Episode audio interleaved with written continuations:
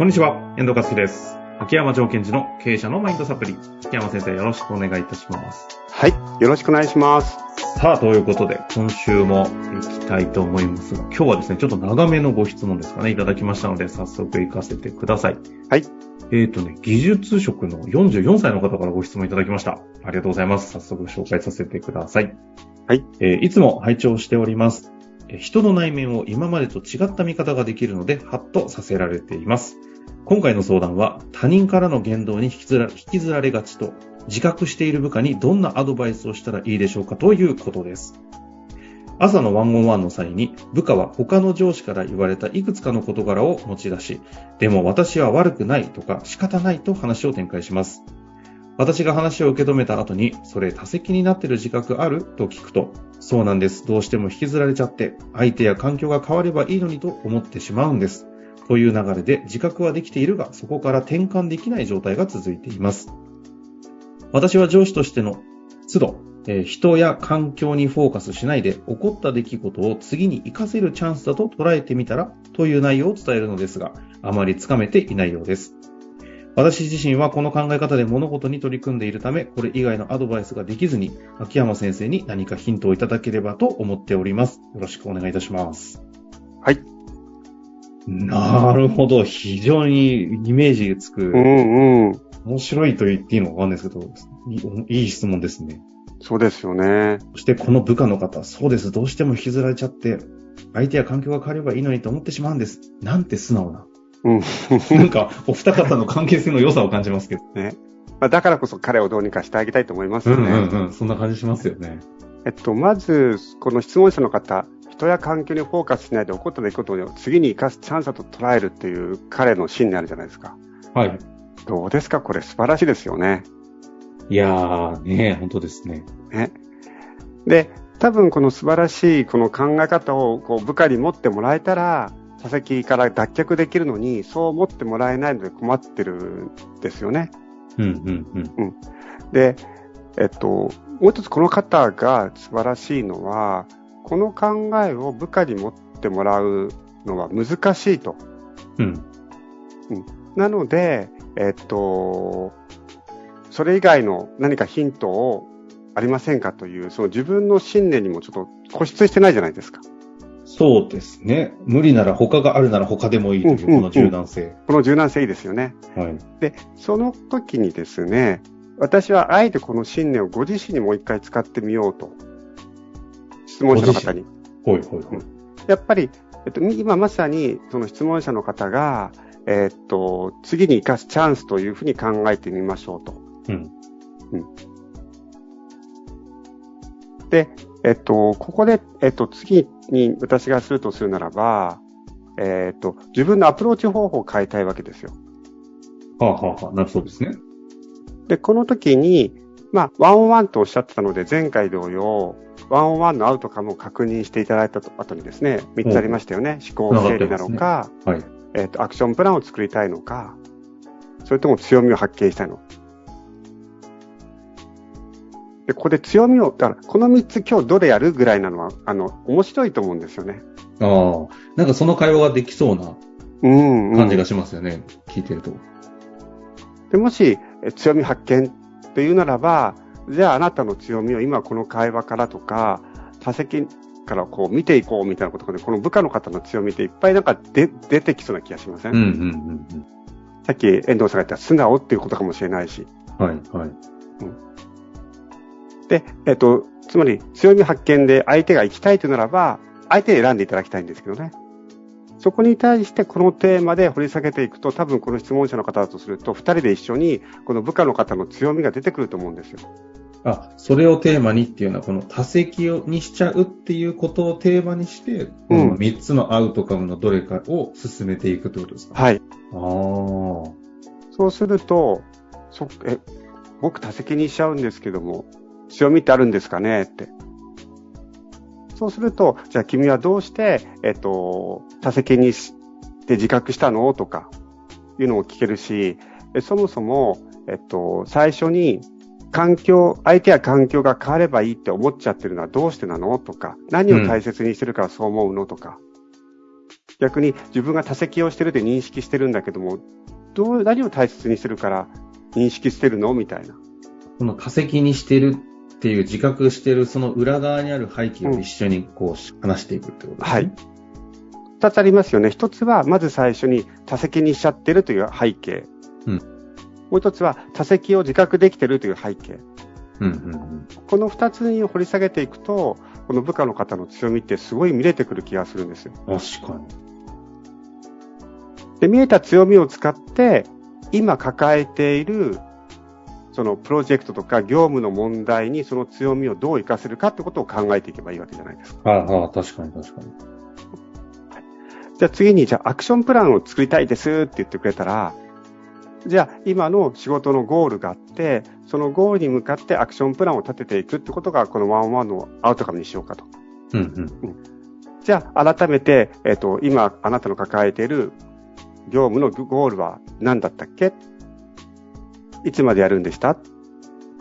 でそのゴールのそもそものアウトカムはって確認してって、そこを考えていった場合に、この多席とか自自責というものに対して取り扱った方がいいのか、それともそれは一旦脇に置いといて、ここの、えっ、と、ゴールに向かうアクションプランを作った方がいいのか、どっちがいいと思う？っていうのはやっぱ聞けると思うんです。うんうんうんうん。もし、いや、多席自責っていうのが、えっと、それ引っかかってるので、そこを何とかしたいですっていうならば、今度は、えっと、変わりたいって彼は言ってるわけですよ。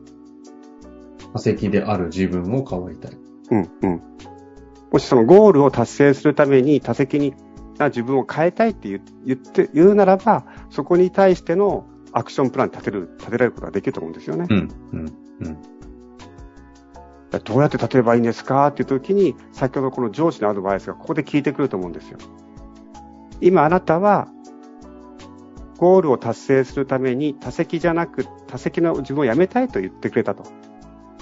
じゃその方法として、僕がやってることは、起きた出来事を次に活かせるチャンスというふうに考えるんだけども、というふうに、ここで初めて、その上司の方の、なんていうのかな、やり方というか信念をお伝えすると、すごいいいタイミングだなと思います。なるほど、なるほど。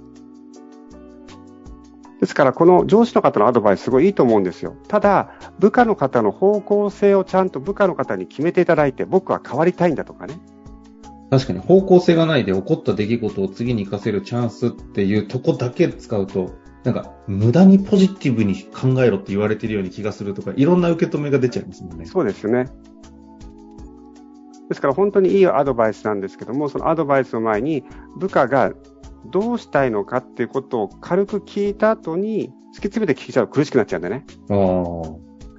いや、僕は多席をやめ、だって多席してた方がいいじゃないですか。まずはゴールに迎えてたら。敵にしていいじゃないですかって言われて、そうですねって言いにくかったですけど。そうそう、そうなんですかね。例えばですよ、全く部下のせいだっつって、部下が悪いんだ。でもこのゴールを達成するには俺が頑張んなくちゃいけないんだって、それはそれ一つありじゃないですか。うん、うん、うん。そうすると、じゃあどこどう部下を巻き込む、どどう部下を巻き込むかを考えるっていうことになってくるし。だからその多席がいい悪いの前に、そのゴールは何なのか、でそのゴールに対して多席であるということがどのように影響を及ぼしちゃってるのかっていうふうに見ていく。なるほど、なるほど。その多席ということが起き、起こしている、その周囲、環境、仕事、いろんなことへの影響っていうのをまず、それこそ整理整頓じゃないけど、うんうん。思考の整理か。思考の整理じゃないですけど、見ていくと。あくまでも多席が悪いんだの前に、ゴールに対して多席をしてしまっていることでどういう影響を与えているのかってことを一緒に探っていく。なるほどね。でも確かに本当に多席にすることがいいとか悪いで片付けちゃったら、大体多くの部下の方って、もね、上司からすると多席の部下多いじゃないですか、きっと。うんうん。もう、それダメって言ったらもう、全員ダメになって、そうどうしようもなくなっちゃうねそうですね。そして、なんでこいつは多席なんだ、お前らがちゃんとしないといけないんだっていう上司が多席になっちゃうじゃないですか。うん確かに確かに。多席ループが回ってきますね。うんなるほどですね。で、最後の三つ目のその思考整理っていうのは出てないんですけど、思考、とにかく思考整理したいんです。これも同じです。結局は一緒に落ち着くんですが、じゃあ思考整理していこうと。じゃああなたがまず多席にしちゃってる時はどんな時か、どういう事実があったのか、どう考えたのか。じゃあ今度は多責にしちゃってるって自分を自覚した。それはどういう事実なのか、どういう考えなのかってことを一つ一つ丁寧に聞いてあげてると、うん、自分が自責をするとか多責をするっていうことで、さっきのようにですね、どういう影響が起きてるのか。で、それが相手にどういう影響を与えてるのかとか、自分にどういう影響を与えてるのかっていうのが見えてくるはずなんですよ。はいはいはい。そうすると、自分が何をしたいのか、何をすべきなのかって見えてくるんですね。うん。うん。ですので、えっと、その、ワンワンのアウトカム、思考整理の時間に今日はしますかアクションプランを作りますか？それとも強みを発見しますかってことを聞いて、そして方向性を見えた後に、僕としてはこういうことを考えてやってますよって言って言っていただいたら、うん、この染み込み度は随分変わってくるように思いますね。なるほどですね。これぜひね、あの前回の方も一緒に聞いていただくと、セットでなんか繋がっているような内容になっているんでね、聞いていただきたいなと思いましたが、はい、いやでも、なんかこんな上司の方にワンオンワンされている部下の方、羨ましいなってちょっと思いますよね。しかもその自分のワンオンワンに対してここまでちゃんとね、向き合って質問もいただいて、あの、部下の方に聞いていただきたいな、なんてね、思ったりしますけど、ね、いやいやいやいや、本当上司の方も頑張ってるんですよ。部下の方も頑張ってるし。ね、そんなことをすごく感じる質問で、なんかこう、いや、なんか感動する質問ですね、これは、はい。最後に、秋山先生、どうですか？私自身はこの考え方で物事に取り組んでいると。だから、これ以外のアドバイスができずに、秋山先生、何かヒントいただければということで、ワンオンワンのね、アウトカム前提で話いただきましたけど、せっかくなんでちょっとメッセージ的ななんかありませんか？うん、なんかこの方がこの質問を送っていただいたアウトカムっていうのはなんかすごい、私はすごい素敵だなと思ったんですよ。それをぜひご自身で言語化してもらいたいですね。ほうほう秋山さんこの質問をすることによって私は何を言いたかったのかなって、その気持ちを持ってワンオンワンをやっていただくと、よりこの方らしいワンオンワンになるんじゃないかなと思います。なりそう。なりそう。朝からね、素敵なワンオンワンが繰り広げられてそうな気がしますんでね。ぜひ、問いかけで終わりましたけれども、うん、一度自問自答していただけたらなと思います。はい、また質問ありましたらぜひ、どんどんとお寄せいただけたら嬉しいですね。はい。終わりましょう、秋野先生。ありがとうございました。はい、ありがとうございました。本日の番組はいかがでしたか？番組では、秋山城賢治への質問を受け付けております。ウェブ検索で、秋山城と入力し、検索結果に出てくるオフィシャルウェブサイトにアクセス。その中のポッドキャストのバナーから質問フォームにご入力ください。また、オフィシャルウェブサイトでは無料メルマガも配信中です。ぜひ遊びに来てくださいね。